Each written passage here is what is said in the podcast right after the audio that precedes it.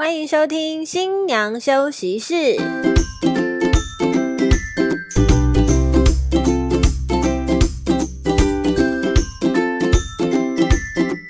放飞猪队友，拥抱好姐妹，欢迎收听新娘休息室。我是新娘房三姐妹的二姐。我是大姐，我是小妹。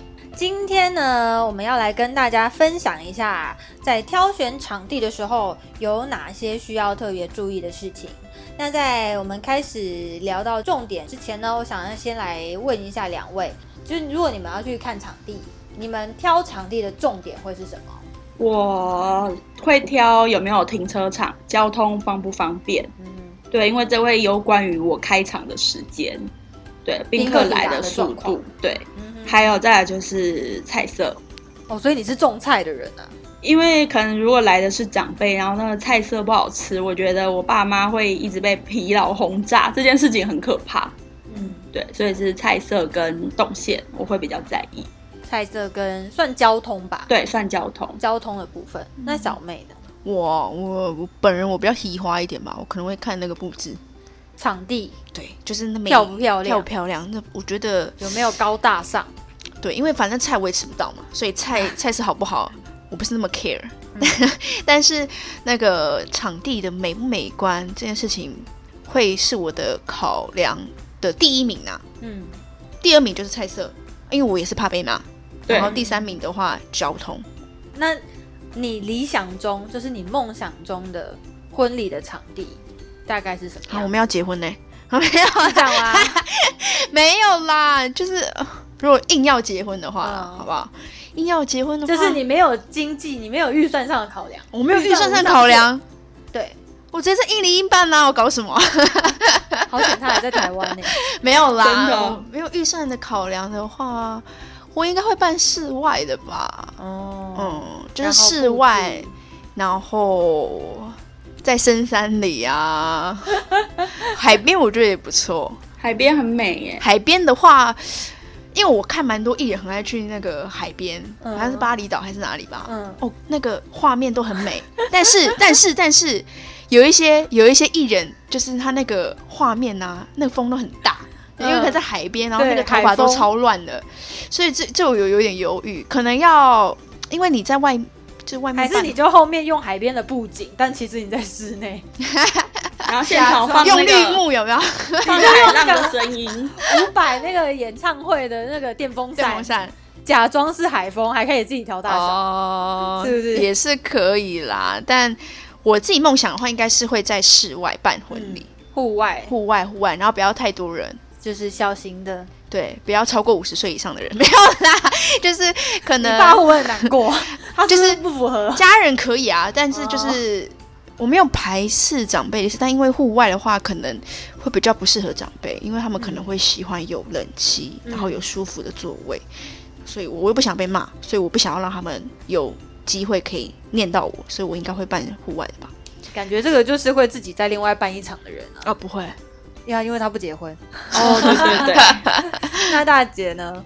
我可能会户，呃，室内、室外都，室外就是那个镇魂，有海边，然后可能就是一些小餐点之类的那种证婚，然后吃饭时间到的时候就去室内。哦，有一个舒服的空间可以吃饭，可是外面一样是海景，然后地中海的那种建筑，蓝色、白色的那一种。你就是不想要在阳光下吃饭的人，对不对？你自己对，因为我就是如果妆容了，我又要生气，我也是很麻烦，所以尽量不要。但是这个证婚如果是在室外，其实拍起来蛮美的。嗯，在预算没有任何限制条件下，好啦，我自己的话呢，我如果去看场地，因为像我之前也有试调去看一些场地。然后我自己在看场地的话，我比较着重的重点会是我跟小妹一样，我很重场地漂不漂亮。哦，有没有有没有大气？嗯，丢这两点先看喜花哎，嗯，一生一次不喜花一下怎么行？对，然后再来的话就是交通方不方便？对我反而真的完全不 care 菜，真的，对啊，我其实真的不 care 菜的部分，我就会觉得说啊，你们有的吃就好了，不要嫌。嗯，因为菜色的口味因人而异啦。那你觉得很好吃，哎，尴尬了。对啊，我觉得没有办法完全满足所有人啊，所以我觉得就 care 我自己喜欢的就好了。嗯，没错。所以场地我觉得漂亮很重要。然后我理想中的场地，我必须分享一个，就是我真的曾经去看过一个场地，真的是美到不行。就是我从以前到现在我所看过的场地里面最美，然后动线最好的，嗯它在高雄。高雄，对，因为我是高雄人。哇哦，所以我之前有下去看了这个场地，我觉得它真的很漂亮。但是我没有夜配哦，我先说我没有夜配，但它真的非常美，而且动线很棒。这个地方呢叫做惊起盛宴。它在高雄的台旅，他就是那种呃，你厅房一打开就是非常震撼你的那种漂亮，然后他的照片跟现场看起来是完全一模一样，完全没有落差，不会让你觉得说啊，我照片看很漂亮，但是我现场到了之后我就觉得，所以室友们如果想要去高雄办婚礼，他们还要再额外的准备五六台游览车。全部邀请下去，没关系，我们应该也会有南部的收听观众吧？希望有啦，我相信有一天应该还是会有南部的收听观众的，或者是北部，我再慢慢的搜寻一下有没有这种就是一百分的场地来分享给大家。那个惊奇盛宴的那个业务还有婚庆们要注意喽，有一个难搞的人要下去。了，还谁哈？以他的那个场地的风格跟就是现场看起来的状况，还有动线，它的动线就是我在新娘房里面。我新娘房门一打开，我就可以直接进场，这么厉害？对，非常的漂亮。但是宾客进场的动线是另外一个门，但是我的那个舞台正对面的这个门就是我的新娘房，所以我门一打开，我的新娘房门一打开，我就是直接进场。然后新娘房超漂亮、超大，就是很震撼。我觉得我当下在那里，我有很震撼的感觉，感觉很童话故事。不，一个不小心就是推荐它太多，但是这个是我。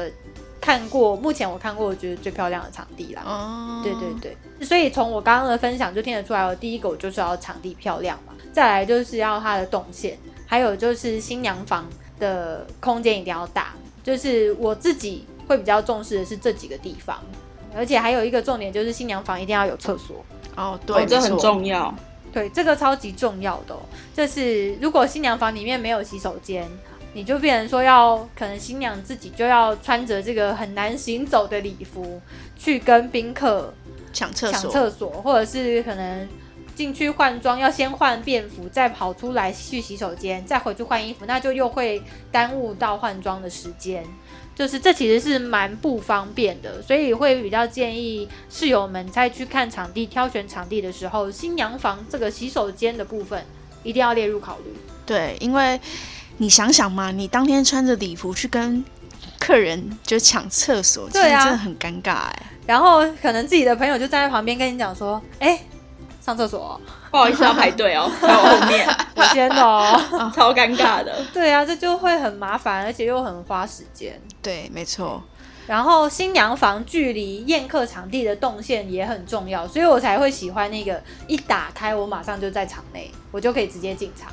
因为像有一些饭店啊，他们的新娘房可能是因为饭店本身有住宿嘛，对，他的新娘房可能本身就是饭店的其中一间房间。嗯，那你从新娘房到场内，可能还要搭电梯，还要上下个几楼这样子。那光是等电梯呀，然后搭电梯又要花一段时间。对，然后你可能换装准备进场，那个时间又再拉长，就会影响到你的婚宴的状态。对，整个流程都会有一些影响。嗯，对啊，所以我觉得这个动线的部分蛮重要的。然后还有什么宾客用的洗手间啊、吸烟区啊的这些动线，我觉得都可以考量在你们挑选场地的因素之一。对对，就是这个就变成是要站在宾客的立场去帮他们做考虑了。像我的话，因为最近有在看那个嘛《后神》嘛，最近很夯的那个，所以我会比较注重安全，所以。我应该现在就是，如果如果我是新人的话，我会想要去可能注意 AED 放在哪边呐，然后逃生出口在哪边呐，然后那个就是那个灭火器呀有几个啊之类的。我消防安检有没有过？对对对对对，我都会去可能会去在意这些地方，因为就难免嘛，世事难料，所以有这些的话，其实知道那些就是饭店啊或者是婚礼场地的这些呃安全的设施，我觉得这蛮重要的。我觉得这个是可以值得去稍微关注一下的部分啦。尤其是最近这个电视剧这么夯，对啊，对，看一部剧也是可以学到东西的，应用在你的婚礼准备上，我相信是一个非常好用的一个。真的，我现在就是讲起那些消防相关的知识，都讲的头头是道。所以我们现在是被颁奖，是不是？好像很理解一样。但我觉得有一个重点，我会蛮在意的是送客动线。如果我隔壁有另外一个厅房也在送客，那我这边他一定势必得经过我这个位置才能离开，就是饭店的话，我也会蛮尴尬的。所以送客动线我也会特别在意一下。嗯，厅房跟厅房的距离。对啊，不然的话我布置的这么漂亮，我可能花了一笔费用布置了，也有背板了，但是所有的宾客都得要在我的面前进进出出，然后摄影师拍照，对，也要闪人，或者是摄影师需要先。先等一下，然后让宾客先离开，这样子，这样就等于会影响到我送客。嗯，而且宾客也会打结，对，就就会卡在一起，这样也会蛮尴尬的。对，还有一些什么硬体设施，比如说音响啊、灯光啊，其实投影啊，对对对，投影的那些设备，你其实你在呃看场地的时候，你可以跟那个业务。提说，哎，这些设备可不可以开一下电灯给你看一下啊？什么什么之类的。因为其实现场的灯光啊，有一些宴会厅它也要做一些气氛、一些效果，所以它的灯光不会是那种我们一般在家里面那种很亮很亮那种白灯，它会是有一点气氛，有黄灯啊那种，或者是五颜六色，对，五颜六色暖白色那种灯光。最怕这种。对，但因为那些气氛灯。不会像我们一般来说那么亮，所以有时候你会觉得，哎，怎么那么暗？所以你其实你如果你在看场地的时候有看清楚它灯的不是怎么打灯的，或者是亮度是怎样的话，基本上你当天就不会有觉得，哎，这灯怎么那么暗的状况。嗯，因为一般来说的话，你要当天在临时在跟婚庆讲说，哎，为什么这边灯光那么暗？可以再开灯吗？哎呦，各位啊，各位室友们，他那个灯都是有架设过，是固定的，它是没有办法是临时可以增加一个灯、两个灯的。所以你在看场地的时候，就必须要看清楚这些设备有哪些。对对啊，喇叭也很重要啊。你进场的时候，你总不希望你进场的音乐是那种破破的声音吧？对啊，所以其实，在看场地的时候，真的要注意这些小细节。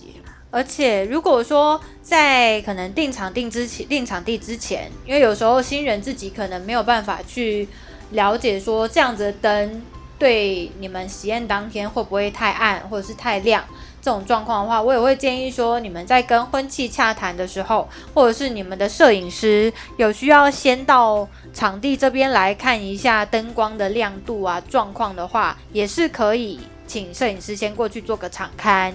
那如果他觉得说，诶这样子不够亮，他要再补灯，或者是要用什么样的方式让你们拍出来的照片不会有不清楚的状况，这至少都是可以让双方啊，不管是场地方、你们自己或者是摄影师，都可以先做一些提前准备、超前部署吧。对，超前部署，对对对，这样才不会校正回归，也没办法校正回归啦，他就是当天的事情了，当天的事情了，对对。对啊，所以比如说你你很担心影片播出来的效果是不是你喜欢的，那你可以先把你的影片做好，这时候你到时候准备的时候，你就可以少做一部影片嘛，你可以先试播看看嘛，或者是如果你影片没办法这么快做好，那。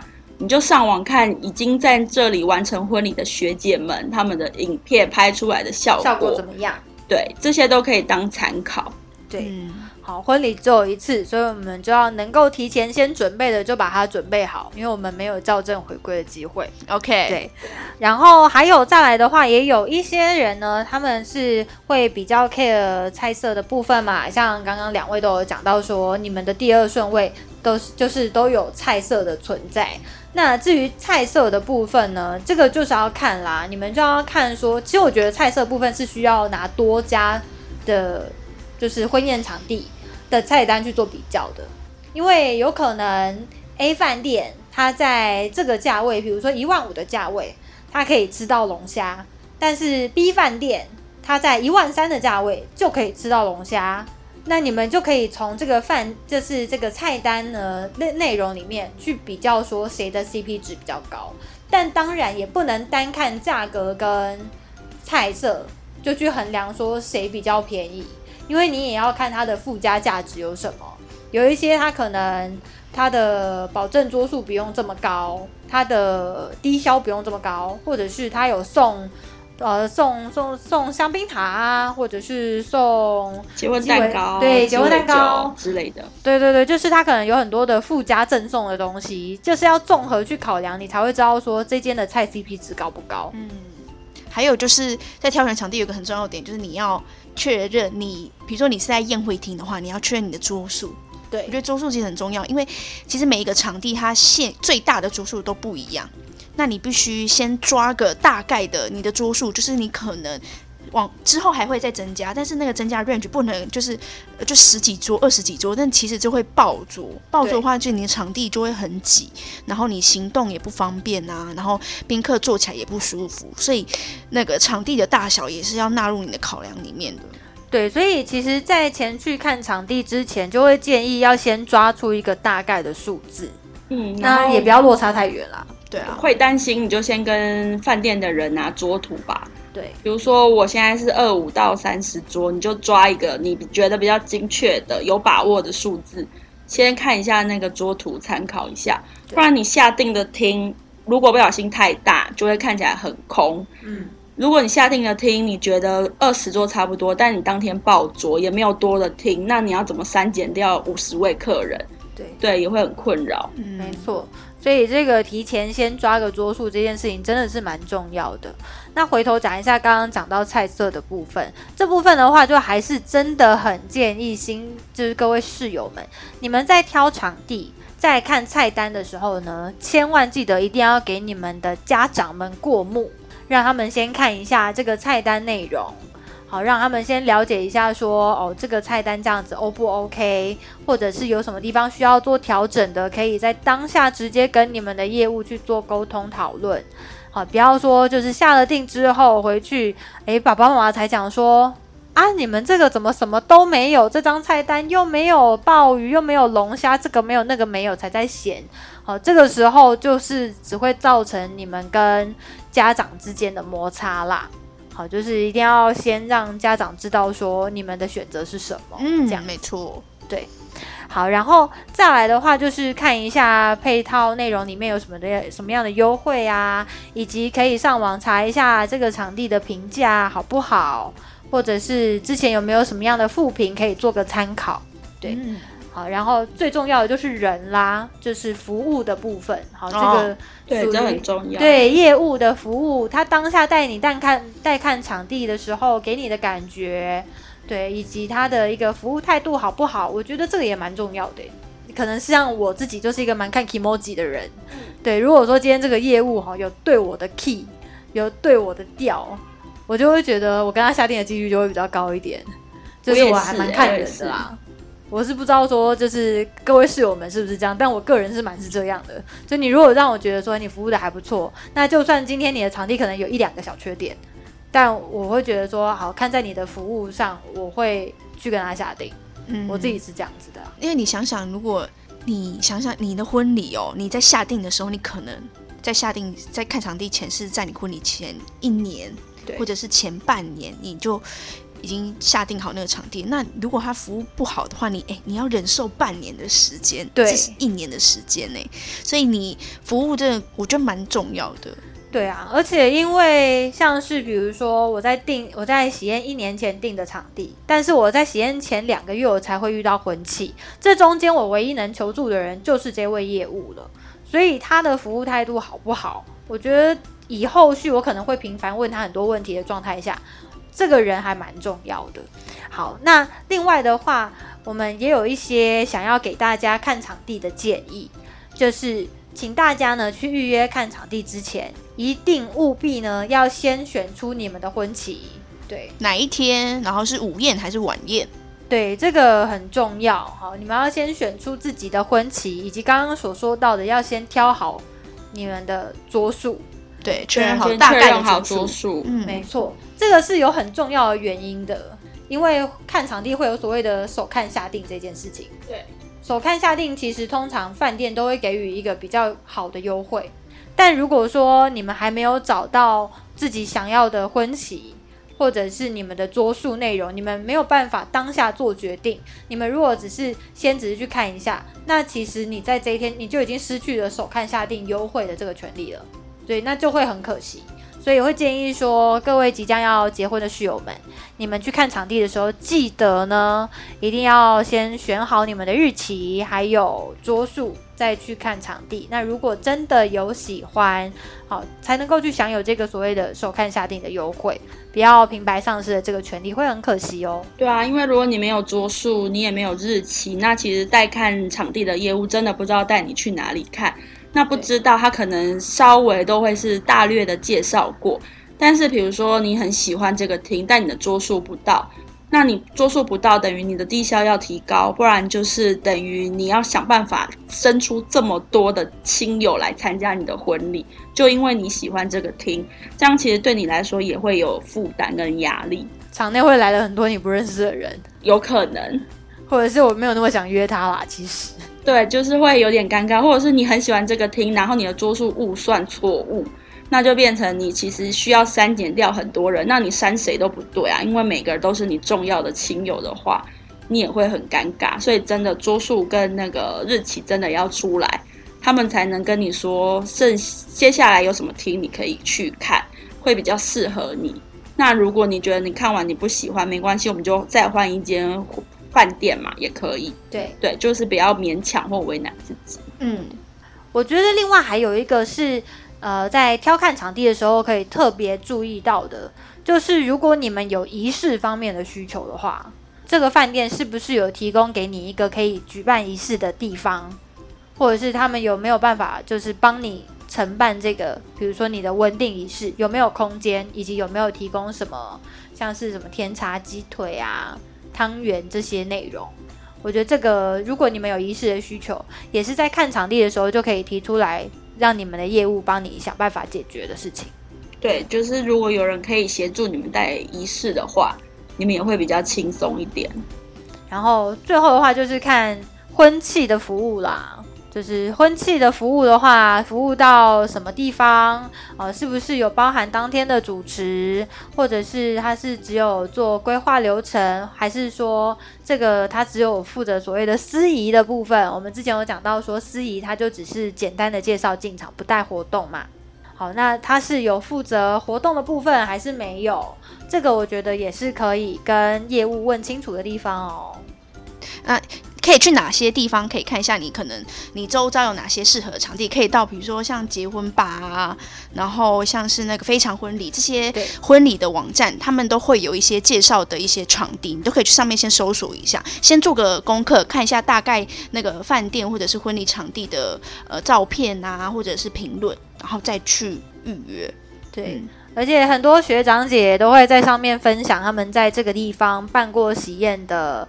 经验分享啦，对，让你们可以心中先有个底啊，也会知道说你们到时候看场地需要特别看的是什么地方，这样子。那今天我觉得可以带给大家很多看场地会需要的丰富内容，小 paper。对对对，所以大家呢在看场地的时候就可以特别注意一下我们今天所提到的几个重要的元素哦。那如果今天大家在听的时候有一些疑问啊、不清楚的地方啊，也可以到我们的粉丝专业好留言分享给我们，我们都会一一的来向大家做解答。那也希望大家喜欢我们的朋友呢，记得要订阅追踪我们，好，这样才不会错过我们每周二跟每周五更新的最新一期节目哦。那我们今天的节目就先到这边，谢谢大家，拜拜，拜拜。